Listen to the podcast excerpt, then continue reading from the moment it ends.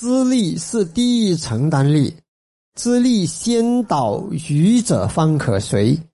如何让资历能主导一个人、一个人群、一个组织、一个国家乃至一个世界，让他能先导这其余相关因缘条件，以便产生对其目标或理想的承担力？就看其有助于资历发挥主导作用的心智塑造、文化规则体系、共识、软因素、硬条件等种种因缘即因缘的各在各个自然界法则的相互交相对交互关系中的作用了。哇，听起来 复杂啊！那基本上呢，怎样能够，比如说很简单，我们这一个简单，我们这个团体，怎样让这个团体的资历能够起作用？有没有看到我们团体的构造？我们是神学护教团，对吧？三个考社，对不对？那三个考社里面自己是怎么操作的？那我们是什么东西？有根据法跟律来讨论。那法跟律如果是三个考社里面的成员有矛盾的时候，问有不懂的时候，我们找嗯我们的缅甸的更有智慧的智者。啊，引导更懂、更懂三藏、更修行比我们更好的啊来着啊！但是你看，我们这里不搞，呃，随便，呃，道场的团体的大方向，不是说大多数人在谁喜欢啊，我们要要做什么，大不是这样子做的，明白吗？啊，有没有看到我们的这个团体的塑造方式？因为我们是要让这个团体，我们的法的领导学，就是要让最懂法的人来带领，来操作。但是最懂法的人有没有可能犯错？因为我们已经没有这么圆满了，可能犯错，所以我们要制造一种文化，是能够接受批评的，导师能够接受大家尊重、尊纠正的，啊，所以我们是呃要要建立起这样子的这个一个一个文化一个传统，嗯，对不对？有没有看到？有时是对我来说，如果我犯错的时候呢？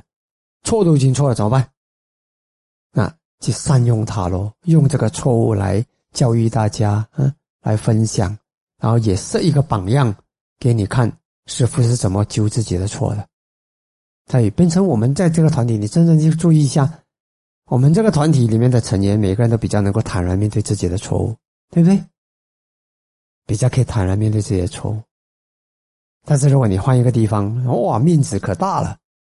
你啊，你的面子，我的面子，大家的面子，所以其实，呃，所以有些时候，嗯，如果我不小心犯错了，我会把它成为传播领导学的一个机会，反正都错了，啊，就拿来做一个教导领导学的示范领导学的一个机会，啊，来带出这个文化的一个机会，就这样子啊，所以我是故意的哈，啊，我是有意识的，有些时候在大家面前认错的。你如果首领不敢认错，大家还敢认错吗？啊，首领会认错，大家都哎呀，就大家就觉得错本来就是生命中的一种，只要我们还没有达到圆满的生命，那我们还会犯错，那我们就不断的纠错啊，那我们成为在错误中成长的伙伴，啊，这本身就是一种领导学，嗯，好，所以这个就是其中一个原因，怎样通过这个塑造，啊，塑造，嗯。让我们大家还有，比如说我们讲了领导学里面的四种开会方式，对不对？啊，他的精神虽然我们开会面向复杂了，但是呃呃，头脑风暴，气球反舰有没有？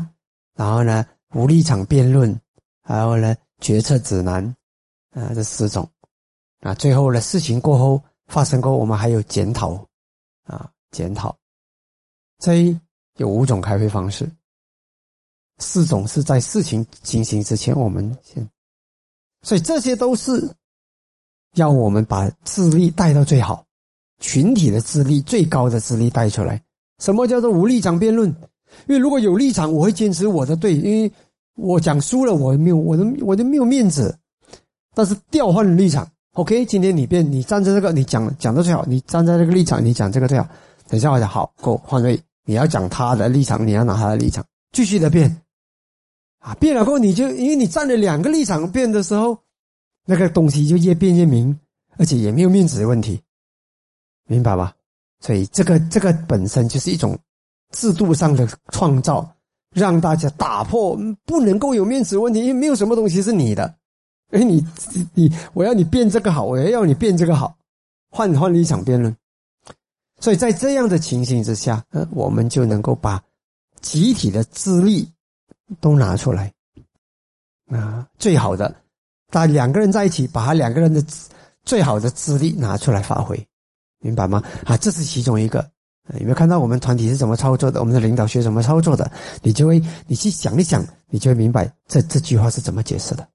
哦，这段话你就可以明白了。哦。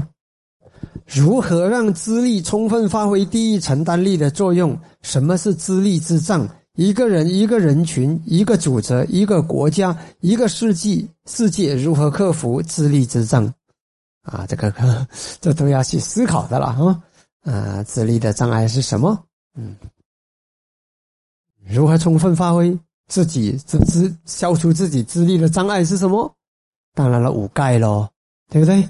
啊，情绪的时候不要发言，你情绪来的时候不要相信自己，不要下判断，等情绪过了，因为你知道情绪跟智慧是不能同时存在的，等情绪过了你才去想东西，情绪没有过不要去想，只想怎么解决情绪可以，不要去想怎么去做大事做决策，不要，等你从情绪走出来的时候才去想决策的事情，这个就是怎样克服自立自障自己。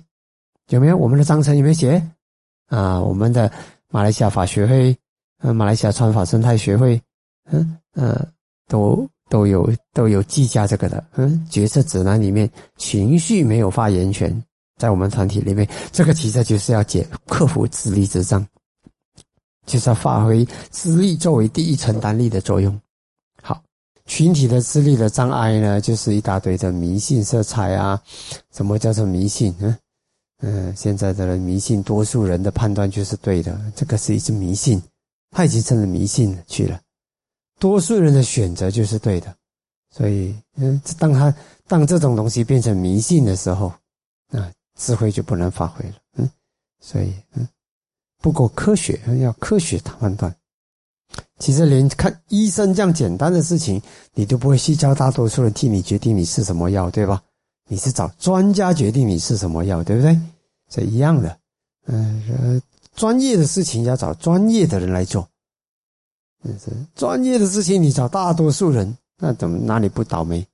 那么领导是很专业的事，那我告诉你，领导做决策是一个非常世界上最专业的事，就是这个了，最难的高难度的事。但是这种事，这个时代已经变成，嗯，变成什么？变成多数人，变成民粹，错，嗯，这是灾难，嗯，等着瞧，嗯，这个这个东西会越来越明显的。我们再观察个十年、二十年、三十年，这个东西就会越来越明显，越来越明显。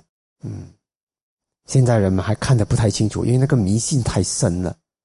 再过十年、二十年，嗯，挺记得师傅讲的这句话，你再记得想起今天师傅跟你们讲的这句话，这种迷信。将会它的弊病和伤害将会越来越明显，越来越明显。为什么我这么说呢？因为有对比了，没有对比没有伤害，有对比就有伤害。当没有对比的时候呢，傻瓜都是很像很聪明的，明白吧？当有对比的时候呢，嗯，傻瓜就会很他的愚愚蠢就会很明显的暴露出来了。所以问题也是一个制度，一个什么都是如此的。嗯，好嗯，我们让时间去证明这一样。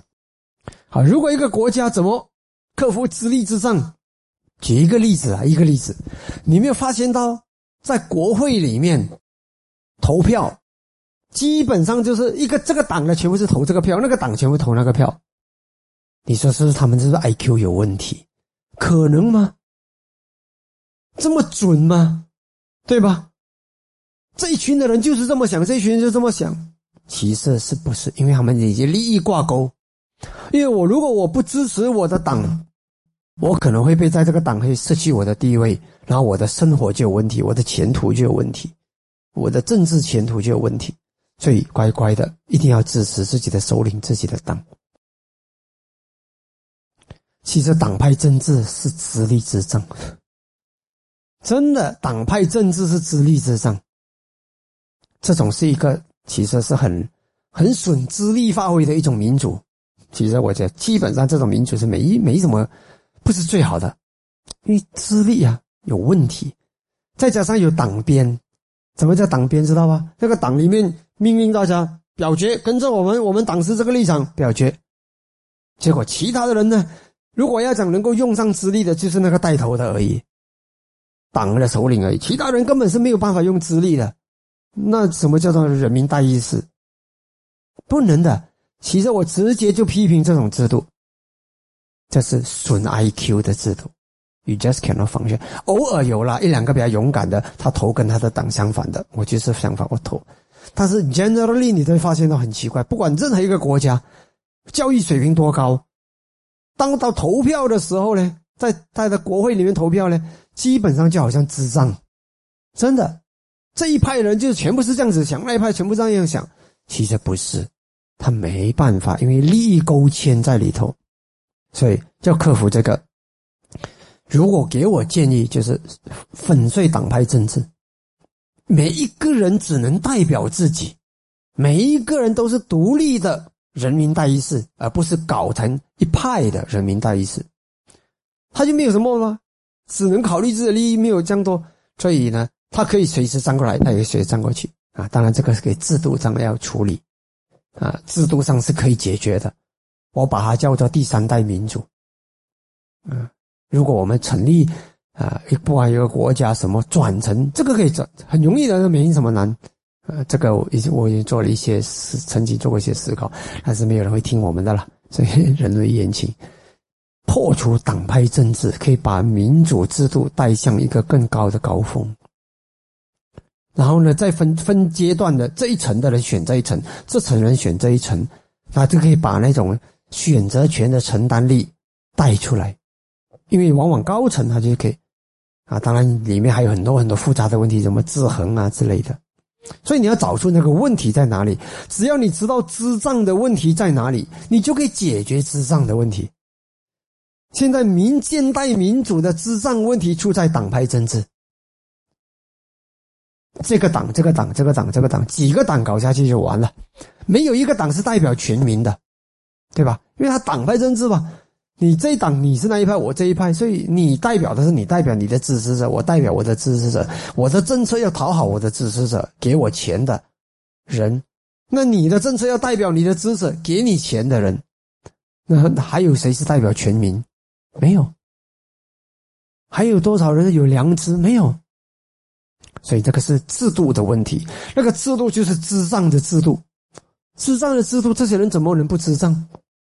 所以现代的现代，我看到现代所谓的这些民主，有一个很严重的问题，越来越严重，就是已经越来越没有效率，没有效率。啊！之前不明显，是因为你没有遇到一个很有效率的政府来跟你竞争。你找出一个很有效率的政府出来之后，惨了，一比下去，完全这一这一这一这一票的完全就没有效率。但是也有这个世界上有很大的问题啊，因为。问题就是，呃，权力滥用的问题。所以，这种民主制度其实他们也是很无奈的。他们是要，呃，这种什么权力的分配制衡，其实就是要处理人性的弱点。但是，我们可以想想，人性的弱点有没有别的方法也可以达到克服？其实是可以想出来的。人性的弱点是可以用别的比比这种党派政治更好的方法来。来克服的是可以想出更好，但是人们已经满足于这个方法，不动脑筋，nothin' out of box，所以没有考量到别种可能性。其实是可以有别种可能性。人类的这个民主发展还是很年轻的，才几百年，对吧？封建制度过了几千年，那人类的民主才几百年，其实还可以把它更圆满化。我觉得圆满化就是把智障的那个因素一个一个的排除，不能发挥智慧的那种制度，阻碍智慧发挥的制度排除改掉，改到制度改成智慧很容易得到发挥，啊，这是很重要的一点。嗯，好了，这大概讲了。嗯，有智慧的人感兴趣的，他会自己在这个小小课题上继续的去无限的发展。嗯。但是我们关心的是解脱了，所以这个有人我谈到这个东西，有有我的弟子建议师傅，哎呀，你讲的这么好，嗯，能不能稍微写？我说对不起了，我写我去搞这个东西，写写写一份这样子的东西的话呢，我可能要耽误几年了。我说没有了，修行的时间太珍贵了，有缘就讲一下，这个世界能得意就得意，不得意就不得意。但是我非常的肯定可以这么说，嗯，用我们借用佛陀的缘起智慧。还有打破秘籍的那种思思维、观察的智慧，可以大大的嗯，现在这个世界的很多的弊病，如果给我一个机会去发挥的话，我可以把它可以改得更好，肯定可以改得更好。嗯，但是我们管不着了。人生对我来说，这些还不是最重要的事，还有更重要的事等着我们去做，就是在证件的这个领域提升的更高。然后呢，传播证件的能力提升到更高，嗯，因为现在证件达到证件是一种能力，传播证件的能力它是另一种能力，啊，那个是更高的难度，嗯，所以在这里有更重要的事情等着我们去做，所以这个课题呢，写这些书的问题呢，我就不感兴趣了，嗯嗯，其次呢，因为最真正我要讲承担力的，倒不是这个，因为我是从粗浅粗俗的地方讲起。到后面要讲的承担力，实在是了生脱死的承担力，这才是我们的切身问题啊！但是如果你连粗的生活上的东西，怎么能够让我生活上的东西有承担力，这个都还没有，都都都不能处理好，那高高的承担力你就更难了。所以基于这个原因，我是从粗浅讲起。有些东西我们是从高深讲起，越讲越粗浅；有些东西我们要从粗浅讲起，越讲越高深。嗯，是这样。